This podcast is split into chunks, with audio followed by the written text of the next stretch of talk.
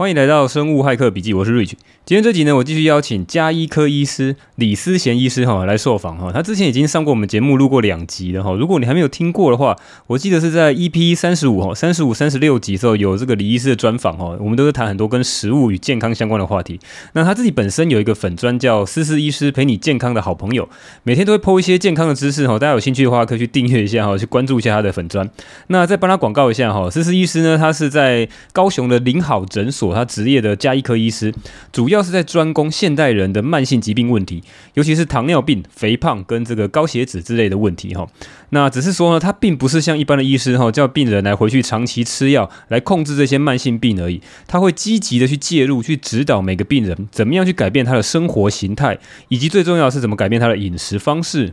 那李医师呢，会透过监控哦，这个病人的血液的各种 biomarker，包括空腹血糖啊、糖化血色素跟发炎指标，还有一大堆其他的指标哈，来渐渐的让来求诊的人哈减少对药物的依赖，更有不少人哦，在他指导之下啊之后可以停药哈。那大家这个东西是专业的，不要自己莫名其妙的停药。那李医师他每天呢都会在学一些新的 biohacking 的技巧哈，对于这个食物啊营养的研究更是十分的深入了哈。那之前两集我们已经聊了很多关于食物啊、肉类啊、鱼类啊、肠道菌还有各种。油脂对人体机能的影响，那算是个基本的课程哈。那这一集我们来聊更进阶的东西哈，更深入的话题哈。哎，李医师跟大家打个招呼好不好？Hello，大家好，很高兴就是再来上 Rich 的节目。那 Rich 最近就是节目越录越多，然后话题也越来越广。我很怕这次上节目会被问到，就是问到不会这样。哦，你不要这么说啦，什么被问倒哈，讲的好像我来问东西很可怕哈。好了，今天这一集呢，主要是说请李医师再来聊一些跟健康相关的食物的话题啊。主要是上次我看到他在这个台中的 Basket 面包坊哈，就是 Couch Team 哈。前面几集我专访过这个台中最萌老爸 Couch Team 哈，他在台中那个面包坊呢，同时也可以当成一个演讲的讲座的场地，所以他就邀请李医师呢到台中去办一个演讲。那在我那场演讲呢，我听得蛮有兴趣，因为那个 Team 呢，他有放在他的 YouTube 上面。那我看完那个 YouTube 之后，发现说哇，有好多好多有趣的东西哈，所以就请李医师呢也来上我节目呢，再来讲个比较清楚一下哈。好，那我们就直接开始了哈。第一个问题我来问一下，这个现在有很多的这个饮食的方法哈，一缸子啊，像很多人我们我们常常在用就是生酮饮食嘛，那还有很多人在讲所谓的全肉饮食，有些人呢是是吃全部都是素食的哈，吃素的，那甚至有些人要减肥，他说吃这个低卡的哈，去控制这个热量，那这些的饮食法哦，各个门派好像每个人都讲的很有道理，但是呢。事实上，是不是像我们在吃生酮的人都会觉得说，其他的都没什么道理哈，就好像吃生酮才是最厉害的。但是好像每个人都有他自己的道理哈。这个李医师，你是不是有其他的看法？我是觉得这样子啊，因为一个一个饮食法哈，如果没有人成功，是不会有人去推它的。所以这各种饮食法其实一定都有人在里面成功，而且成功的例子一定都是很多的，所以才会有那么多的支持者。那在研究健康的这条路上，大家一定多多少少都尝试过两到三种的饮食方法，可能这个对你没效，你就换下一个。那事实上，这些方法其实就是都有人对他们有有反应、有效果。不应该这样讲，我我觉得没有一个饮食是适合所有的人的，所以所以这饮食的饮食界才会吵成这样嘛。那其实你仔细看啊，这些方法其实都有一个特点，就是他们都把吃的东西，或是都把营养素变得很简单。你看低脂，低脂是不是就是把脂肪拿掉，就少了脂肪的干扰？素食可能就少了肉，或者是少了一些就是肉蛋白质拿掉。那全肉可能他们就把植物拿掉。那生酮呢？生酮就是把淀粉拿掉。所以这些方法都会有适合他的人。那我觉得啦，我觉得它带给身体的，他们每一个饮食带给身体的作用，就是他们让身体更简单的去处理吃进去的这些东西。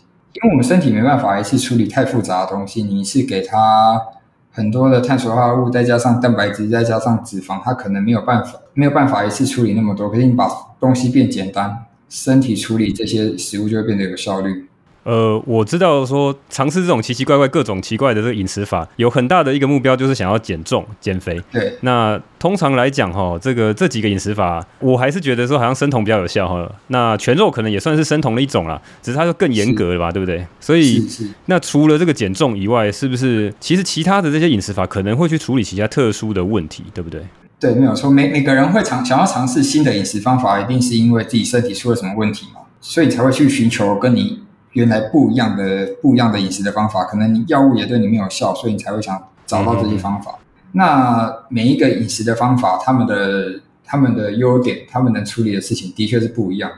全肉有些人可能觉得很夸张，可是全肉在我看来，它的确是可以处理一些素食没办法处理的事情，嗯哼，低脂没办法处理的事情。那生酮也可以处理素食没办法处理的事情。那全素有时候也可以去处理全肉或是生酮没办法处理的事情。哦，好，那今天这就重点了，我就想问说，那生酮可以解决什么问题？全肉到底可以解决什么问题？全素哈，素食我都。感觉是比较像是宗教人士在吃的哈。如果是以健康、纯粹科学的导向或医学的这个面向来看，到底能够解决什么问题？李医师能够稍微来聊一下这个吗？这个问题很好，就是大家在改变饮食，我觉得生酮哈，生酮最主要主解决的问题就是代谢不好的问题。因为正常人哈不需要碳水化合物限制到那么少的，碳水化合物限制到那么少，它可以给你身体喘息的机会了，然后再再让代谢灵活起来。我觉得生酮主要是解决代谢的问题。然后全肉的话，全肉其实是解决过敏的问题，因为全肉肉其实里面的过敏的会让人过敏的东西很少，不不新鲜的海鲜不算啊。全肉里面其实不太会有什么过敏源，所以如果你很容容易有过敏啊，或是肠道问题或者是皮肤问题的话，全肉其实是很好的方法。那素食的话，因为素食你会吃到很多纤维嘛，你会吃到很多植化素嘛。所以纤维，我觉得它可以改改善肝脏排毒的问题啦。因为素食里面的一些植物里面的一些营养，其实蛮帮助我们的肝脏修复的。那肝脏排毒好的话，其实一个人的气色或是状况都会好。这样。对不起，我稍微问一下，但是全素其实是限制不能吃肉，所以它也会有得到一些坏处，对不对？有些问题。应该说每个饮食都会有它的坏处啦。就连我自己吃生酮饮食，其实我都我觉得都有它的坏处。那全肉。全素，先讲全素。全素的坏处就是你的蛋白质来源比较难去摄取到，或者是你的蛋白质来源比较局限，这是它的坏处。每个饮食其实都有去克服它的方法，只是就是都要稍微稍微注意一下这样。其实最常听到的就是那个 Carnivore Diet 哈，就是全肉的。你刚刚讲到全肉。呃，很多人会因为他有一些奇奇怪怪的问题，比如说像皮肤的问题，或是过敏上面的问题，所以他才会想要去试试看全肉。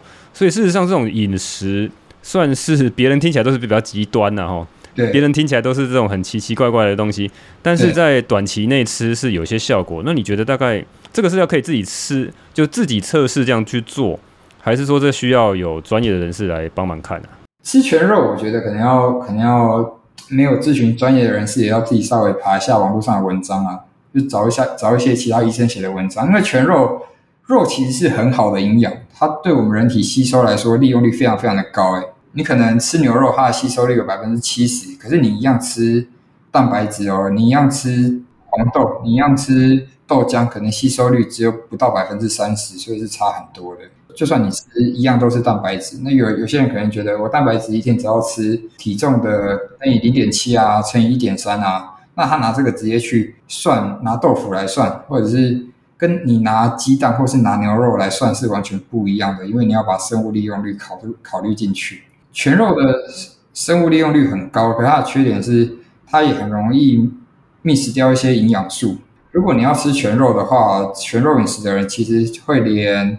筋啊、内脏啊、肝脏啊，就是这些东西都要一起吃，你才会得到所需要的营养素。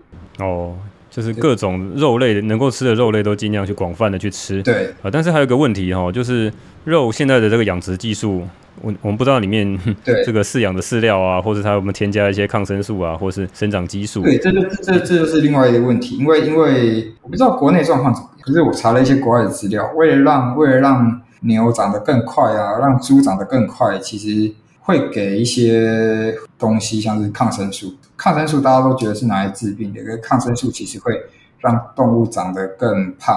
哦，它不是拿来抗细菌的，它本来就是为了拿来长得比较大、比较好。对对，它是为了让动物长得比较胖，因为抗生素它会改变你肠道的菌种，改变你肠道的环境嘛。那肠道环境改变之后，原来你是比较瘦的体质，可能就会变得比较容易变胖。所以这个时候。养的动物可能就长得比较胖，然后再来就是他们吃的东西，他们吃的东西有可能大部分是基改玉米跟基改作物啊。那基改作物它除了是基改以外，就是为了要基改，就是因为它为了喷农药嘛，农药喷的比较多。那对对对啊，所以所以这些东西全部都会残留在你吃的动物的肉里面或是脂肪里面。那再更进一步，这些东西其实除了你吃肉有可能会得到以外，有些植物的肥料也是用动物去做的，所以它还还会流到这些抗生素，还会流到可能吃素的人他们吃的菜里面。对，所以所以所以我会建议病人在吃肉的时候少吃一点肥肉。哦，因为因为我蛮多患者他们在吃生酮的时候，他们真的是就是大口吃肉，那大口吃肉肉也不选。那因为去外面可能就是三层肉、五花肉那样吃啊，那他们可能也看到网络上的一些说什么吃生酮胆固醇会高，那是没关系。可是可是其实我我觉得这个是是不太好的。那我会教他们吃肉，尽量吃瘦的，因为毒素比较容易残留在脂肪里面，所以吃瘦的我是觉得比较比较可以避开那些风险。嗯哼，诶，那我打岔一下，那这就就牵扯到这个油脂的问题。我们常常讲说，像之前我这个访谈 team 哈，coach team，、嗯、他有讲到一样的事情，就是我们常常也会不用去太过避免那些饱和脂肪，我们甚至会去呃需要去烹调的时候会用饱和脂肪。那猪油是一个我们也觉得不错的来源哈，虽然主流不这么认为哈，我们先不管它。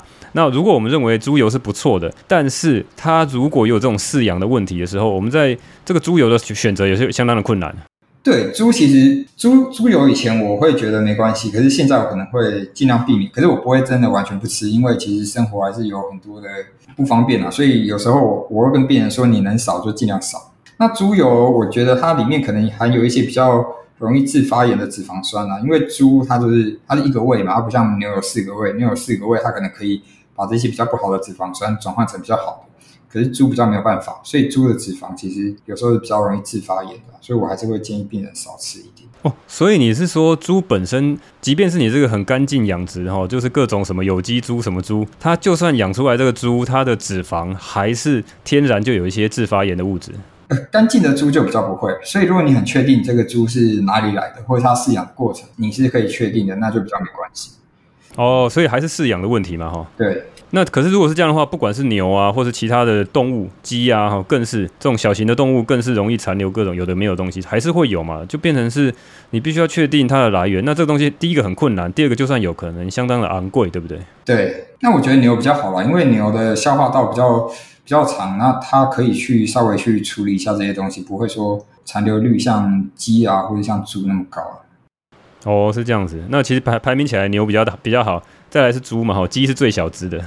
海鲜比较好，再来是猪，哎不，还不海鲜，再来是牛，再来是猪，然后再来是鸡。哦，海鲜第一名，OK，好好了解。那这个话题我们聊到这边好了，我们继续来聊这个今天重点哈，聊一下生酮。OK，好，生酮其实很多人像我们应该已经长时间，已经很长期吃好多年都有生酮的这个经验了，比较没有这样的问题哈。那但是有些人刚开始吃生酮的时候，会出现一些头晕啊、头痛啊、脑雾啊、睡不着啊、四肢无力啊，所谓的酮流感。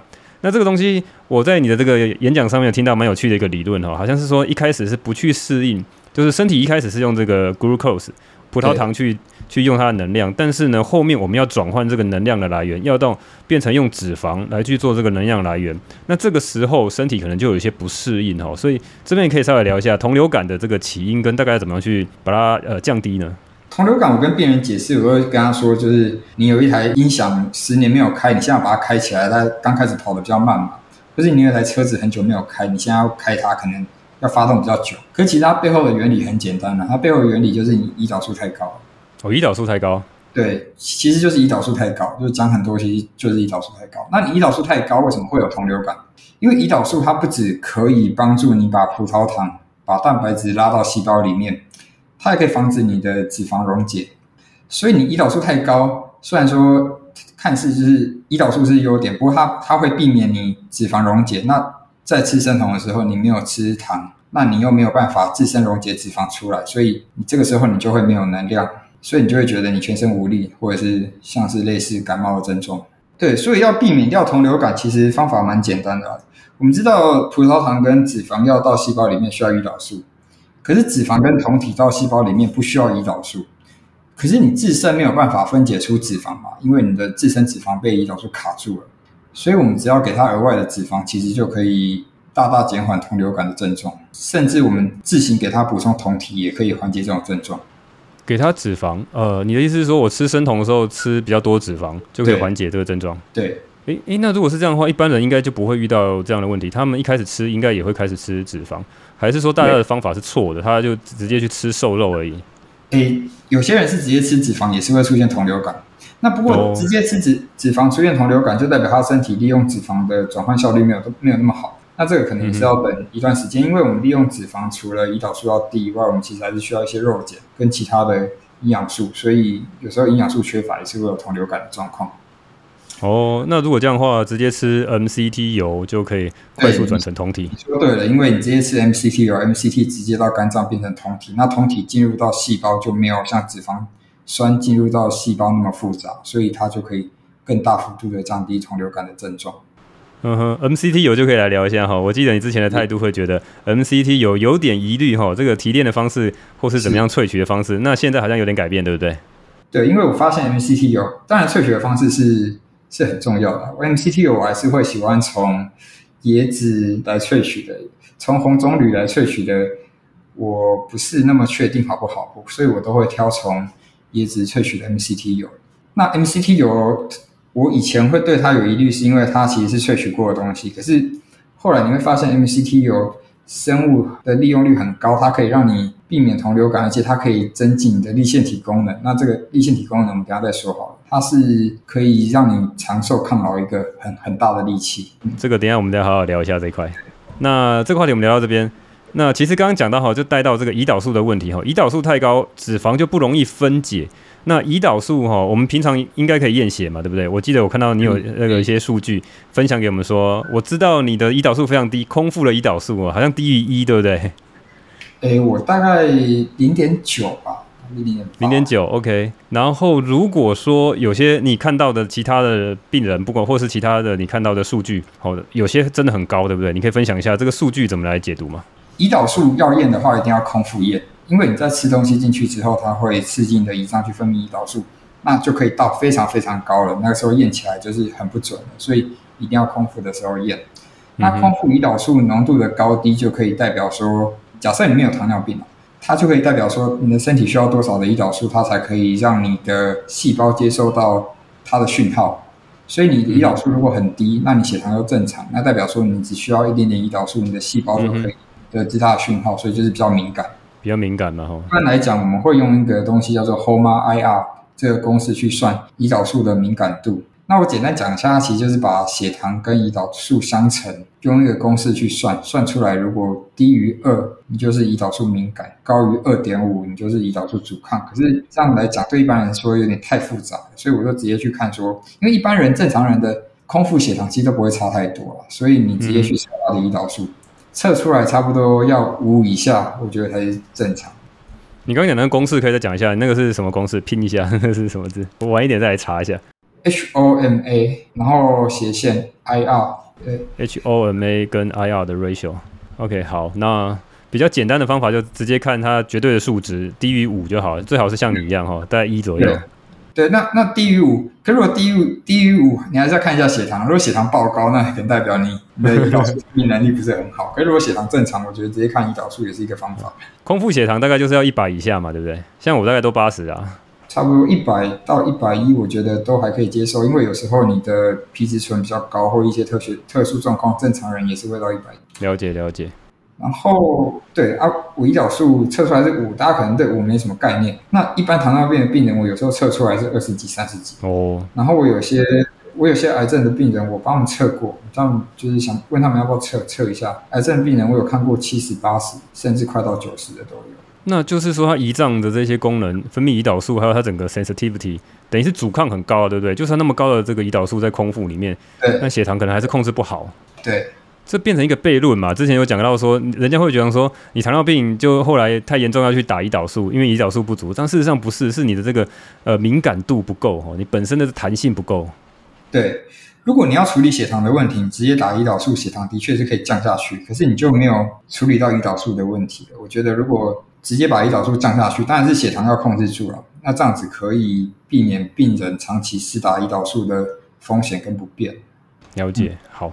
我记得你有讲到一个是说，有些人哈，如果一开始要吃生酮减重的时候，效果初期效果不好哈，有可能是因为你的空腹胰岛素呃太高，所以你如果等它一下，呃继续去吃这个低碳的食物，让这个空腹胰岛素下降之后，后面的这个减肥的效果就会慢慢的显现，是不是这样子？对，病人常常因为病人常常要吃生酮，就是不外乎减重跟控制血糖嘛。那减重其实很多啊，减、嗯、重占大多数。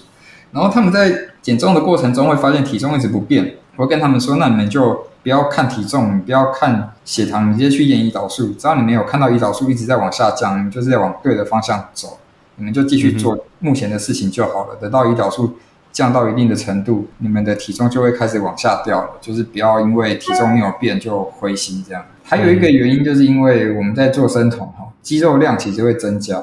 那你肌肉量增加，你脂肪在降低的同时，你会体重没有变啊，甚至你会上升，你知道吗？因为肌肉比较重，所以在这个时候，你也是不要管体重，你就继续做下去就对了。诶，肌肉量会增加，这个是确实是有研究，还是说你看到这个实际上真的有这样？肌肉真会增加，还是有些人会说肌肉会减少，或者全部一起瘦下来，脂肪也瘦，肌肉也瘦？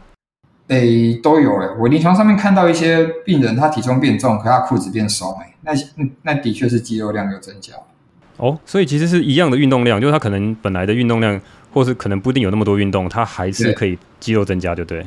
对，还是还是会。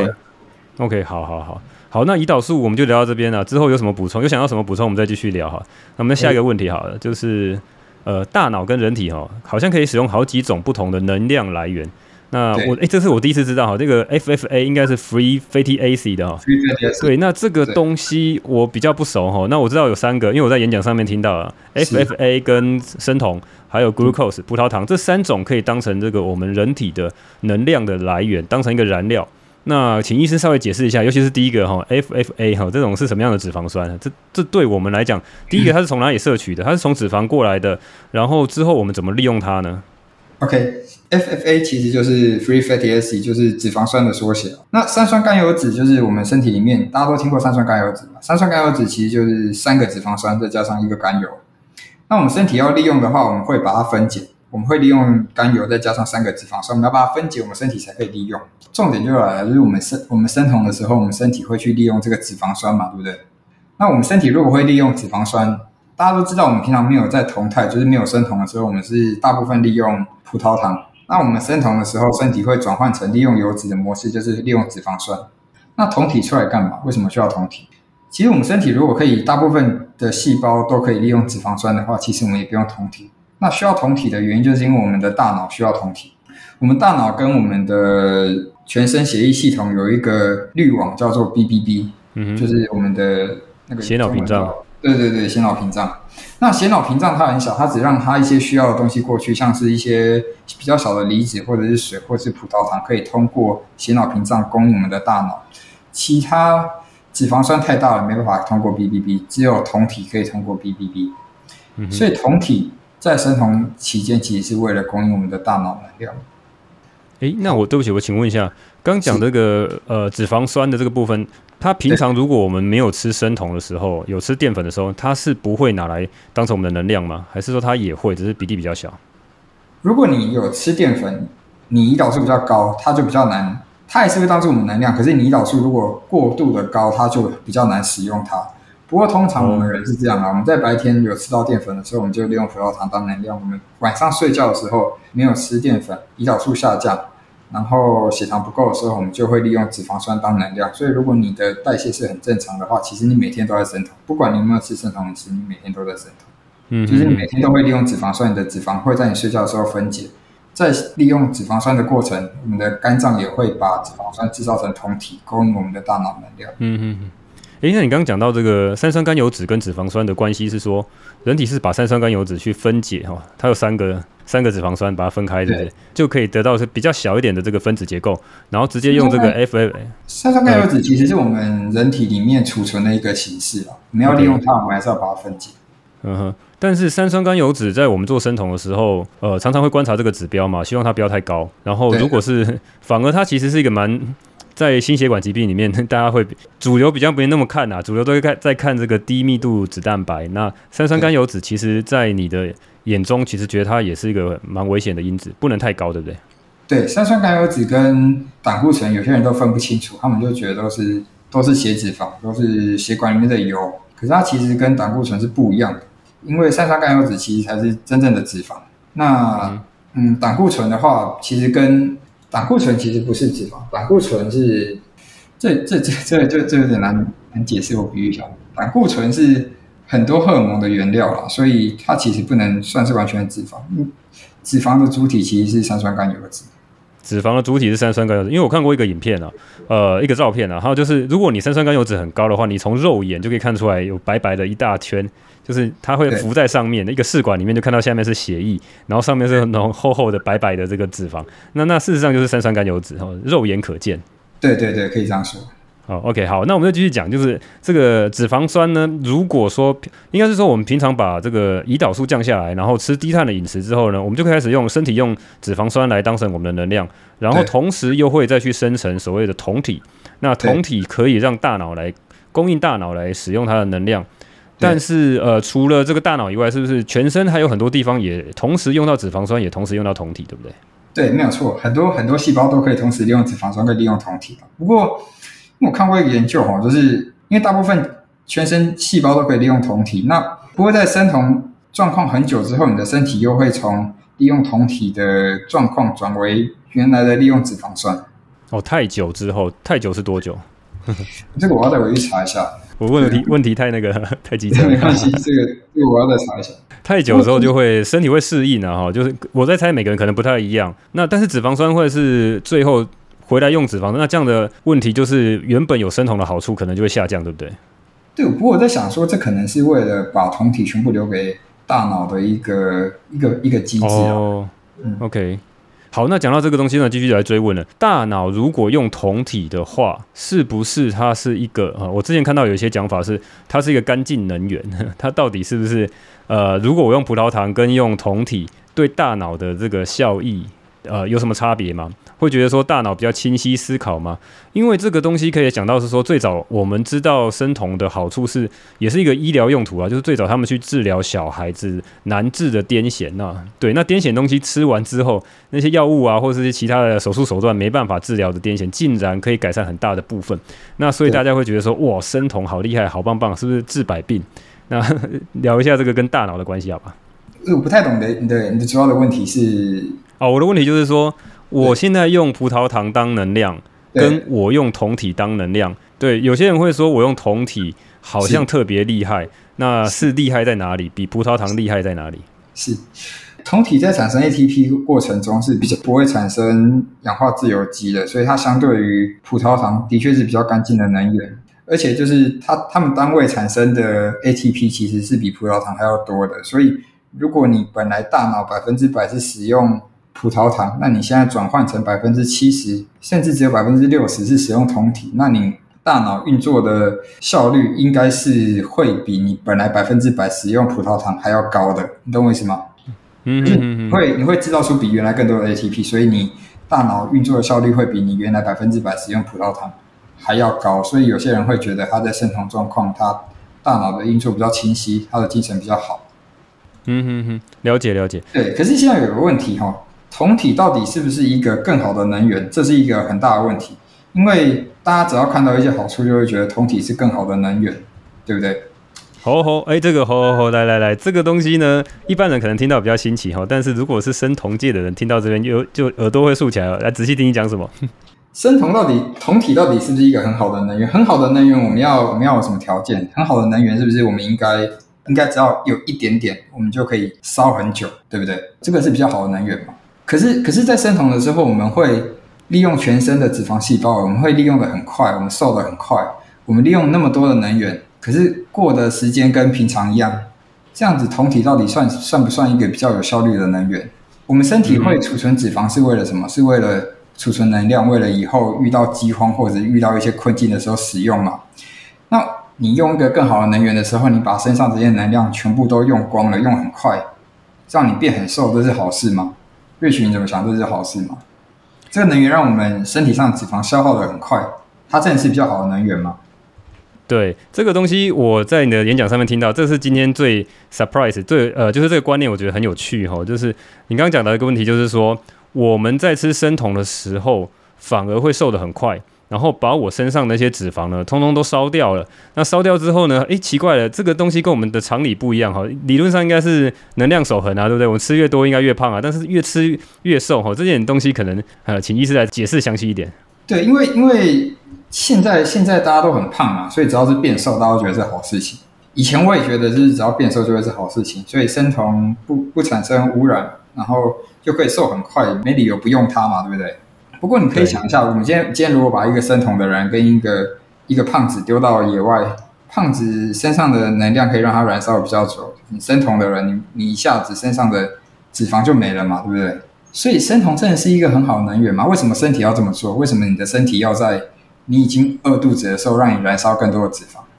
对，这理论就讲不通了哈。对，这个这个逻辑上说不通嘛。所以事实上，我们不能只看你单人的个体，你不能看你这个人是瘦还是胖来决定这个饮食是健康还是不健康。它其实牵涉到我们细胞的代谢，它其实牵涉到我们一个细胞的能量工厂，叫做立腺体。对，我们的立腺体在产生能量，在产生 ATP 的时候，同时会伴随着自由基的产生。听得懂吗？这个稍微来要有一些背景来补充哈，这个立线体可能大家不是那么明白。这个我们回到这个这个以前的生物课哈，我们来上生物课，什么是立线体哈？我稍微大家简照我的这个想法来解释一下。那如果有什么补充的，医生再来补充哈。立线体就是在我们每个细胞里面哈，细胞里面有细胞核，那细胞细胞核外面呢，还有一个像是有点像细菌的一个小小的一个组织哈，那个组织呢。好，它其实呢，很早以前呢，我们被认为说，有些科学家来猜测了哈，这个是几十亿年前的演化，它其实可能本来就是细菌。好，那不先不管那个故事，这个可能也是个神话故事哈。这个故事就是科学家来做一些猜测，然后它是个推测的。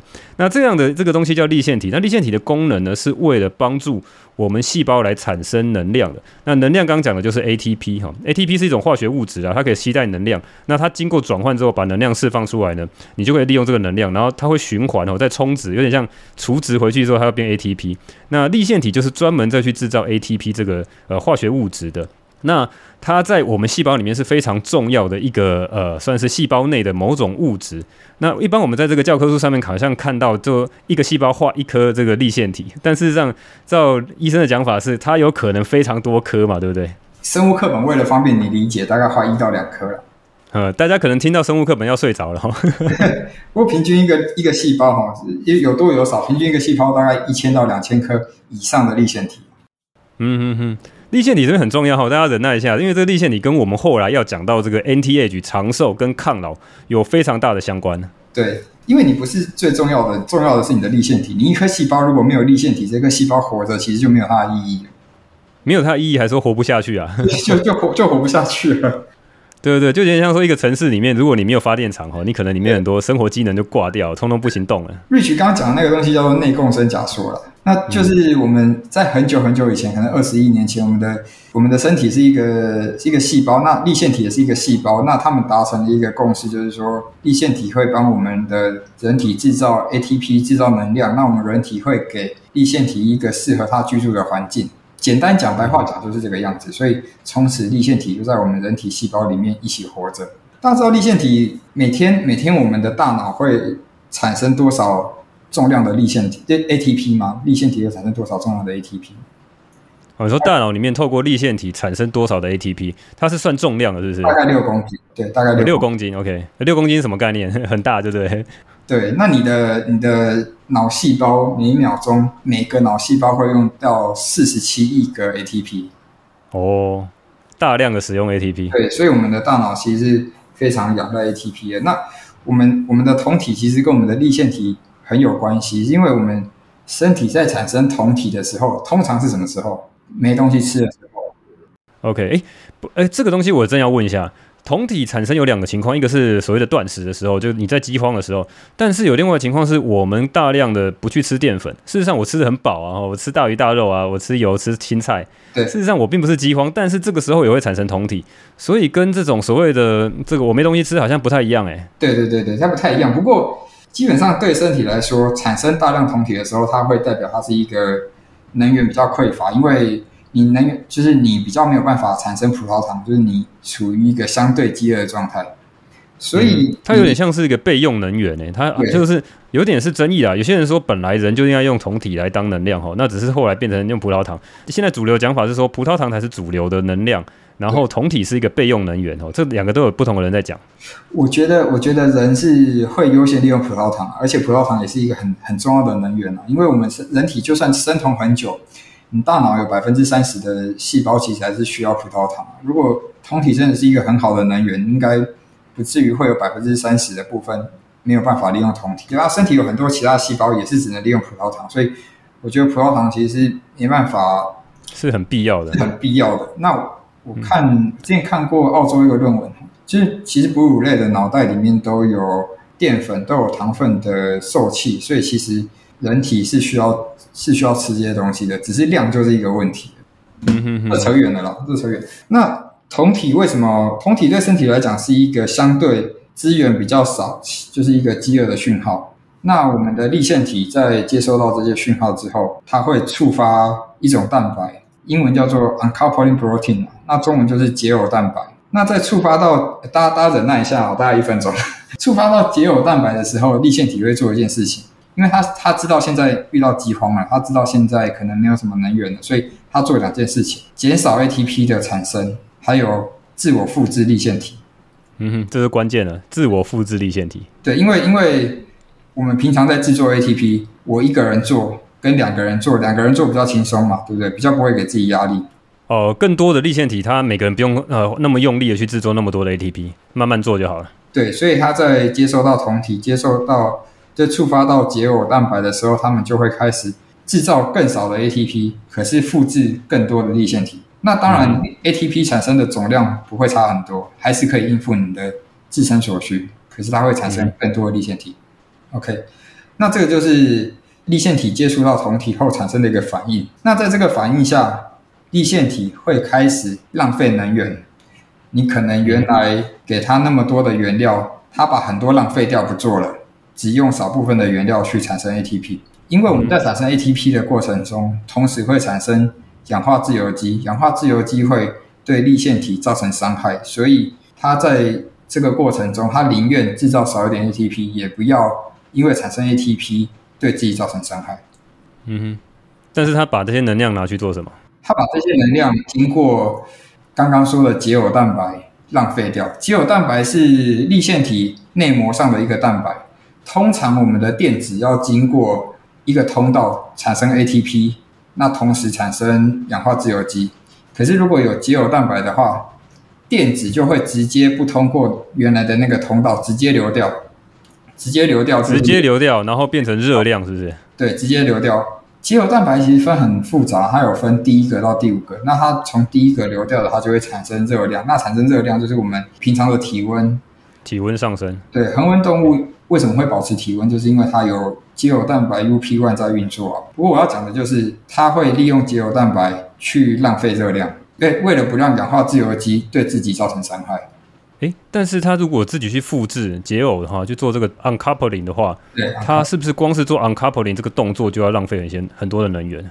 呃，uncoupling 是是立腺体它自我分裂嘛，那个叫做 mitogenesis，是立腺体自我分裂，嗯、那个跟产生能量比较没有关系。我它不会消耗能量，是不是？它不会，它并不会因为这样的分裂动作而需要更多的能量。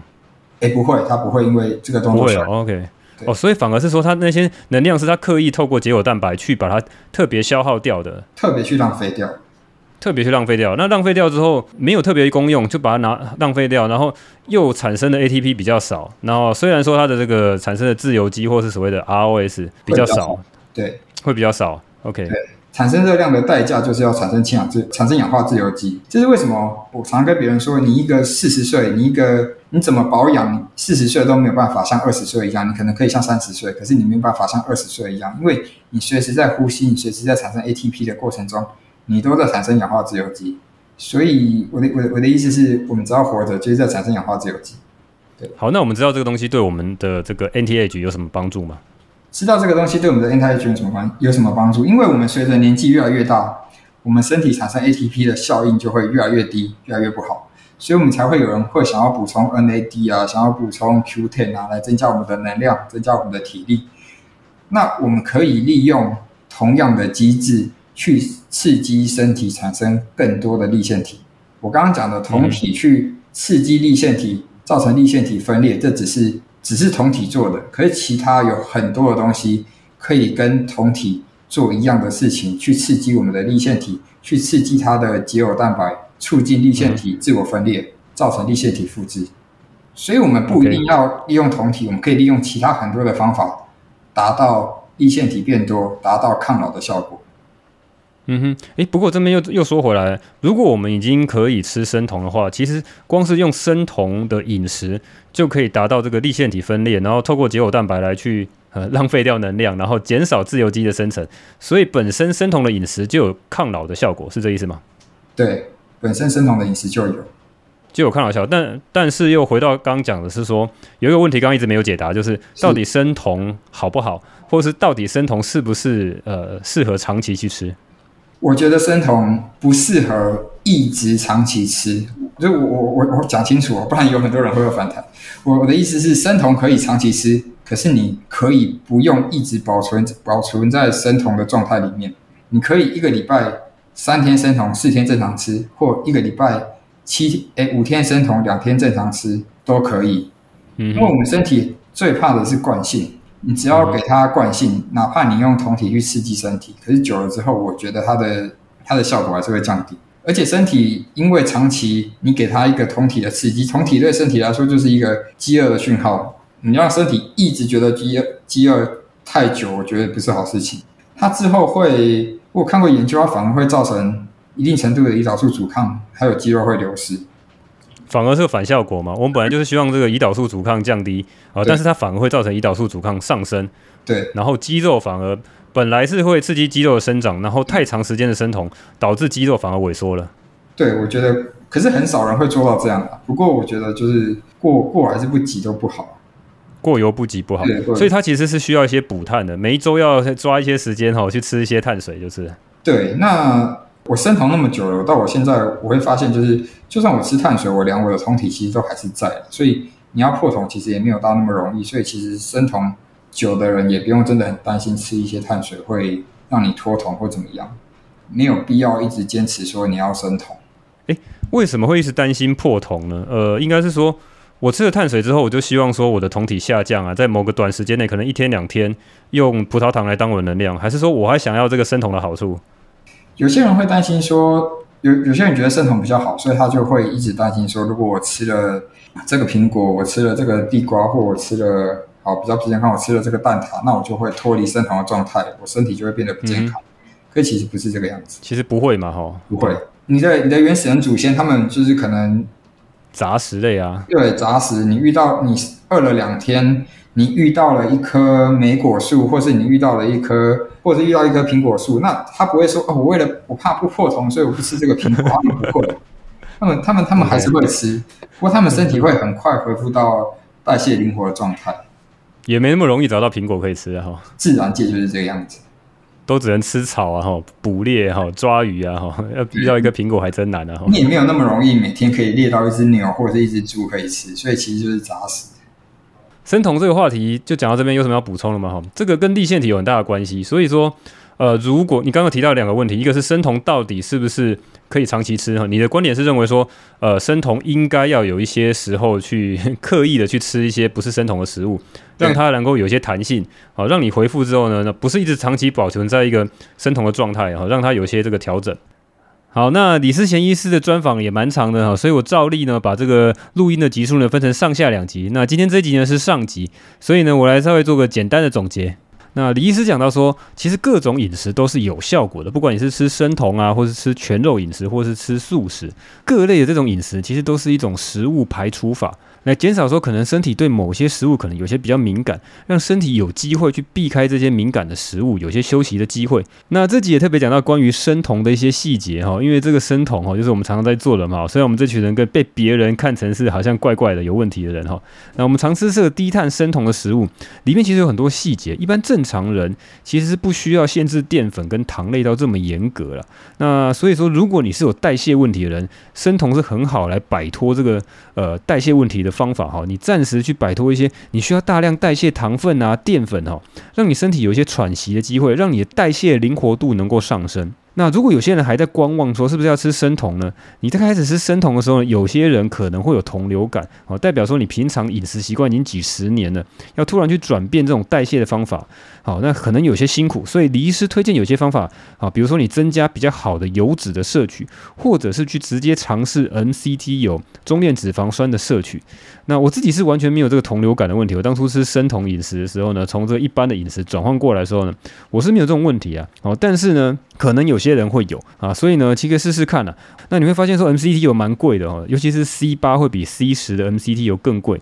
那有些人可能会对这个 MCT 有有点点过敏哦。那所以老话一句啊，你自己要尝试从先从小量的方式看自己的身体的变化。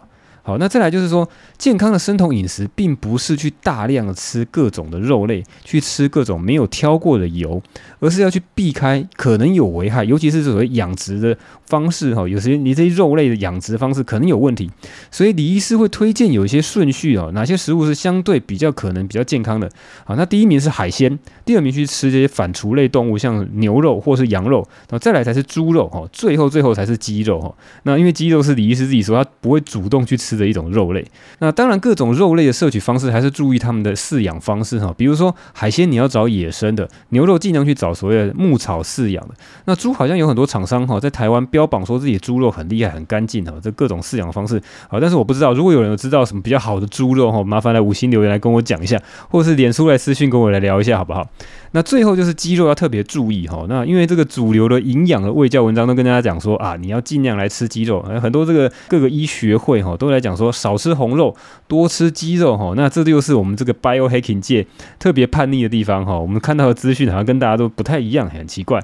好，那因为为什么呢？一般惯性饲养的鸡肉哈，太容易去吃到一些对身体不好的物质哈，我们很难去掌握他们喂食的这些饲料。好，除非真的是很有信誉的一些厂商了哈。那是不是可能会会去吃到一些发霉的谷物啊，好，吃到一些机改的作物，那甚至一些比较动物的用药的情况，我们也不知道。所以说呢。你特别要去吃鸡肉，真的没办法的时候，你一定要吃鸡肉的时候，尽量不要去吃鸡的油哈，因为油里面哈，油脂里面特别容易残留这些有的没有的毒素。我自己其实测试过很多次，即便是我自己在那个市场里面买到一些所谓号称是正土鸡哈，他自己是放山鸡去养的哈，买回来自己去用电锅蒸完之后呢，我再去吃它的鸡油哈，就觉得身体会怪怪的，说不出来哪里怪，舌头怪怪的啊，头晕晕的哈。那你会说我没事去吃鸡油干嘛？因为我是吃鸡胸肉就很干很柴啊，所以我就想要去。沾一点油来吃，那就搭配它原来的鸡油来吃哦，吃起来就是不太对哦，就不太舒服。所以这个肉类摄取还是要注意它的饲养方式跟这个哪些部位可以吃啊。那再来就是我们也聊到血糖的代谢问题哈，这个糖尿病的问题，其实很多时候哈，你去吃生酮是为了改善糖尿病啊，减重以外改善糖尿病的问题。有些人是糖尿病前期或是已经有糖尿病哈。那糖尿病这个机转，其实我们之前也提过啊，其实有很多时候是你的胰岛素阻抗太高，然后就是对你胰岛素不敏感。所以事事实上哈，这个医师也讲得更明白一点，你可能你的空腹里面的胰岛素就太高，你并不是因为缺乏胰岛素导致糖尿病，而是说你身体分泌的太。多胰岛素，但是已经刺激疲乏了。你虽然有这么多胰岛素的刺激，身体却不会去回收这些血糖，所以才导致你的血糖在身体里面过高。那这个论点我之前也谈过。那李医师也讲到类似的观点，他也实际在他的病人上面看到这些检验的数据哈，很多这个生病很严重的病人啊，他的空腹胰岛素都过高。那你如何知道你是不是有胰岛素阻抗哈？这个东西我之前没有那么仔细的研究。李医师提供了一个很棒的一个公式，叫做 HOMA-IR 哈，H O M A I R。H O M A I R，你可以去查一下它这个公式。我自己大概去查了一下，它其实是一个很简单的一个加减乘除的公式。它基本上就是 glucose 乘以 insulin 啊，就是葡萄糖乘以这个胰岛素，再去除以一个常数叫四零五哈。那反正这个很简单的公式。那这东西算出来，如果你是低于二的时候是正常，那如果高于二点五的时候，你就怀疑你有胰岛素阻抗的问题。那如果你记不起来的话，你可以再去 Google 查一下 HOMA I R。那你透过低碳跟生酮的减重方式，你如果发现体重还是一直降不下去哈。我发现在这个很多生酮的社团里面，都会有人问说啊，我已经吃生酮低碳这么久了，一个礼拜、两个礼拜，怎么体重都没有下降呢？那这时候医师就会建议说，你可以去关注你空腹胰岛素是不是有下降。如果你胰岛素已经有持续下降，那你体重下降也是迟早的事情哈，这是个对的方向。那李医师也指出说，哈，如果你身体产生酮体，哈，那酮体到底是不是个好的能源呢？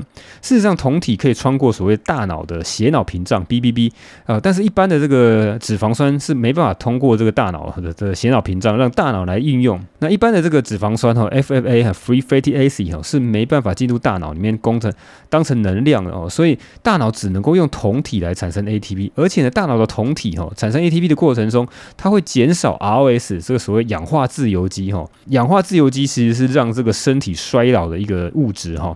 那简单粗暴的算法就是说，一个单位的酮体呢，可以比一个单位的葡萄糖还要产生两倍的效率，可以产生更多的 ATP 哈，产生这种能量货币。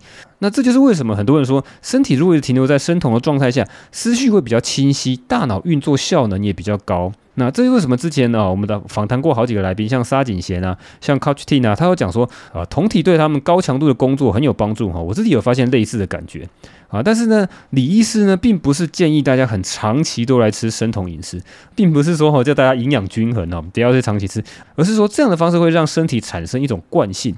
那保持生酮的状态太久，可能有不好的后果，包括肌肉可能慢慢的会流失，而且呢，反而会导致胰岛素的阻抗哈。这个东西刚好相反，你一开始。吃生酮就是为了要减少胰岛素阻抗嘛，让你胰岛素利用效率比较高。但是你太长时间来吃生酮饮食，反而会有反效果。所以呢，李医师会建议说，最好是使用所谓的间歇性的方式来使用生酮，像一周呢三到五天吃生酮，剩下的时间呢就去吃碳水化合物没有关系哦。但是你吃碳水化合物不能去吃一些乱七八糟东西，你还是要去挑比较高品质哈原型食物来吃哈。你不要说一到五吃生酮完之后呢，六日呢就开始披萨、可乐、蛋糕哈、冰淇淋吃到饱哈，这完全没办法这。那这完全不是李医师的意思哈。好，那这一集最后来解答一个问题：为什么生酮饮食有一个强大的减重效果？这个问题其实有点奇怪哈，因为身体在分泌出酮体的时候，通常都是一个葡萄糖缺乏或是热量缺乏的时候，也就是说你吃不到葡萄糖，你没有淀粉，你没有糖分，吃不到水果的时候，或者是你很久没吃东西断食的时候，那这种是类似饥荒的情况。诶，为什么你在身体饥荒的时候还会刻意哈，身体故意去浪费掉大量的能量，让身体的体脂肪减少，这样不是加速自己饿死吗？哈，确实是非常奇怪。那李医师就提出一个论点哦，他认为说哈，这个这可能是一个某些科学家的一些假设。他认为说，在危机的时候呢，有一个说法是说，身体会优先要保护比较重要的一些器官。那什么东西很重要？就是所谓的立腺体。每个细胞里面都有很多的立腺体哈，立腺体是一个非常重要的能量工厂。